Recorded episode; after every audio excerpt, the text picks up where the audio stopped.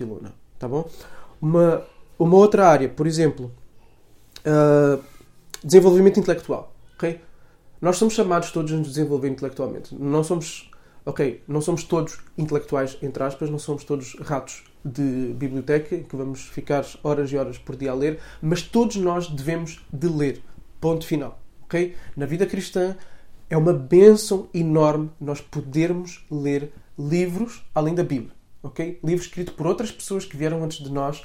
Nós não, nós não afirmamos, nós não uh, construímos ministério, nós não desenvolvemos uma vida cristã saudável sem nós olharmos para outras pessoas do passado. E a própria Bíblia nos chama a, a isso. Nós somos rodeados de uma grande nuvem de testemunhas que estiveram antes de nós. Então é muito útil nós caminharmos nos ombros de outros que vieram, que fizeram, que erraram, que acertaram antes de nós. Ok? Então, e não necessariamente sobre vida cristã, mas ler sobre outros assuntos, sobre a nossa área profissional, por exemplo. Porque nós somos chamados a, a, ser excelentes em tudo aquilo que nós fazemos. Tudo o que vem às nossas mãos deve ser feito com excelência, porque deve ser feito com para o Senhor e para servir o próximo.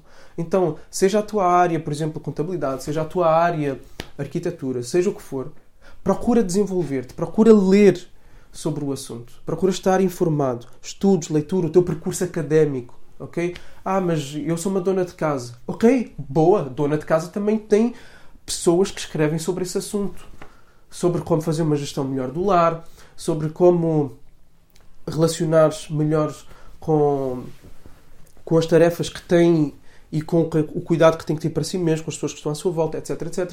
Então, há áreas em que se pode desenvolver em qualquer que for o contexto, ok? Então, grau de satisfação. Como é que eu estou no meu grau de satisfação no meu desenvolvimento intelectual? Quanto é que eu tenho investido? Nada, ok? E aqui há várias áreas. Vida devocional, culto doméstico, ok? Este é muito importante, culto doméstico.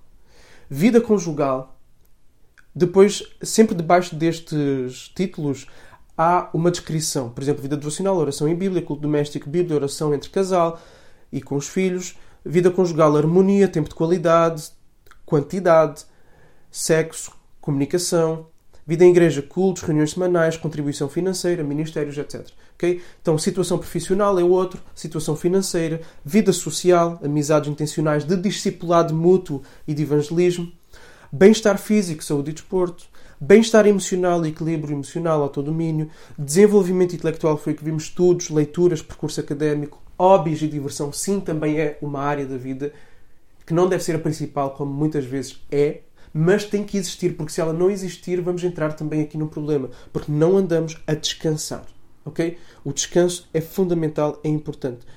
E isso também entra ali no bem-estar e saúde, e saúde Vida familiar alargada, o relacionamento com a vida família, os pais, os irmãos. Luta contra o pecado, que esta é uma outra área importantíssima, em especial aqueles que são pecados recorrentes e outros. Tá? Então, esta planilha vai, vai nos ajudar a nós avaliarmos o nosso grau de satisfação e o nosso nível de investimento.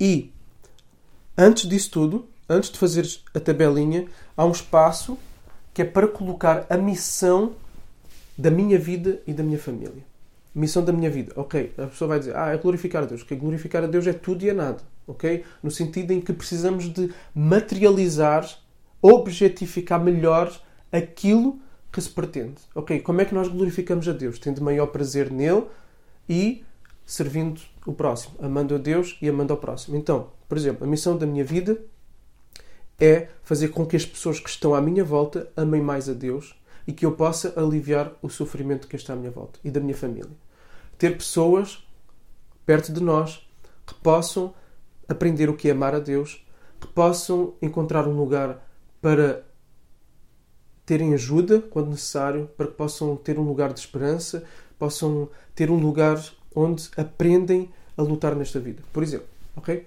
Então, missão da minha vida e da minha família. E vão colocar isso. Porquê? Porque todas as áreas da vida que nós vamos avaliar devem girar em torno da missão da nossa vida e da nossa família. Okay? Isto vai nos ajudar também a nós avaliarmos se nós de facto andamos a viver em torno de uma missão que de facto importa ou, ou nos apercebermos que se calhar não temos missão nenhuma e que andamos aqui nesta vida só a ser levados, ok?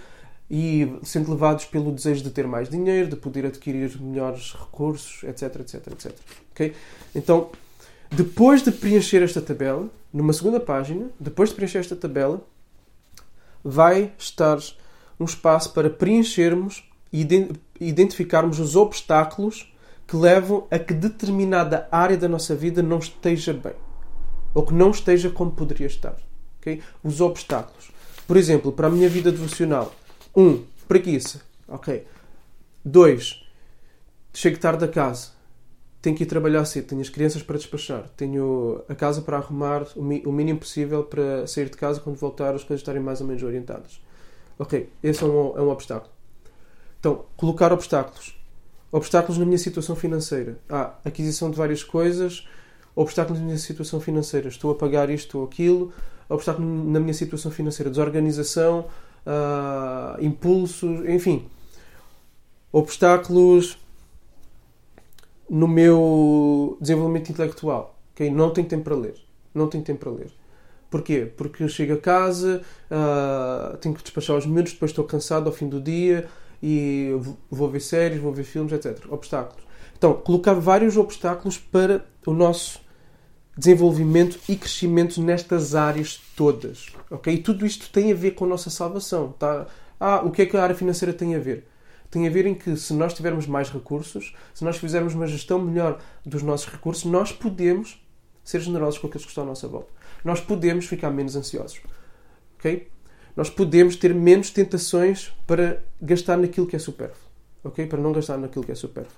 Então, colocar os vários obstáculos nas várias áreas que nos impedem de estar melhores nessas mesmas áreas. Identificar, então, esses obstáculos e depois de identificar os obstáculos, isso não está aqui, mas eu vou-vos dizer, depois de identificar os obstáculos, desenvolver estratégias, ok? Como é que eu posso melhor, o que é que eu posso fazer? Por exemplo, em relação à questão do devocional tenho que levantar cedo, depois chego a casa, estou cansado, tenho que tratar de tudo que é da casa, da família, etc. Ok, então, uma forma se calhar de contornar isso é ou ir dormir mais tarde ou levantar mais cedo. Ok, mas se eu for levantar mais cedo, eu não posso ir dormir muito tarde a fazer coisas que depois me vão impedir de levantar cedo. E quando eu digo fazer coisas, não é fazer coisas necessárias e úteis, é às vezes fazer coisas desnecessárias. Por exemplo, ficar a ver uma série todos os dias até tarde Okay? Nós podemos ver séries, sim, eu não sou contra isso, eu gosto de ver séries. Mas chegou um ponto em que eu tive que perceber, ok, não dá para ser todos os dias. Se calhar uma, duas vezes por semana. Okay? Se calhar isto é um corte radical na vida de alguns, se calhar alguns estão a dizer, ah, eu nem vejo. Mas se calhar fazem outras coisas. Ou ficam diante da televisão a descansar naquele modo de passividade total para descansar a mente. Que descansar a mente é importante, pode haver espaço para isso, mas será que não dá para de uma hora tirar meia hora para estudar a Bíblia, para orar ou levantar mais cedo de manhã. Então, procurar desenvolver estratégias para cada uma dessas áreas.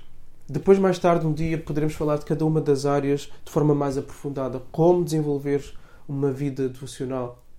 Como ter uma vida emocionalmente mais estável para vencer a depressão, para vencer a ansiedade.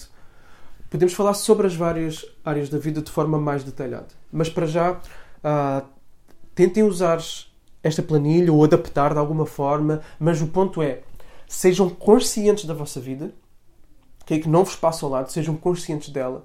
Porque assim, uh, ainda no outro dia comentava isto com o pastor Rafael, que uh, ele comentou, na verdade, que se as pessoas procurassem ter consciência destas várias áreas da vida e desenvolvessem crescimento em cada uma delas, nós teríamos que acudir muito menos problemas na vida das pessoas, ok? Na vida espiritual, na vida emocional, na vida conjugal, na vida com os filhos das pessoas. Se houvesse uma consciência e um esforço, um trabalho para desenvolver estratégias, para desenvolver o coração, na dependência de Deus e no desenvolvimento de hábitos nestas várias áreas, ok?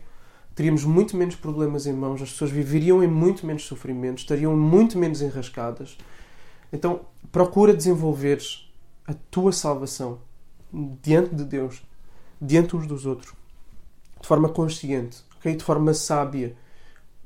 Gasta tempo, investe, tá bom? Então, este é o momento de hoje com a palavra. Que Deus te abençoe e até amanhã.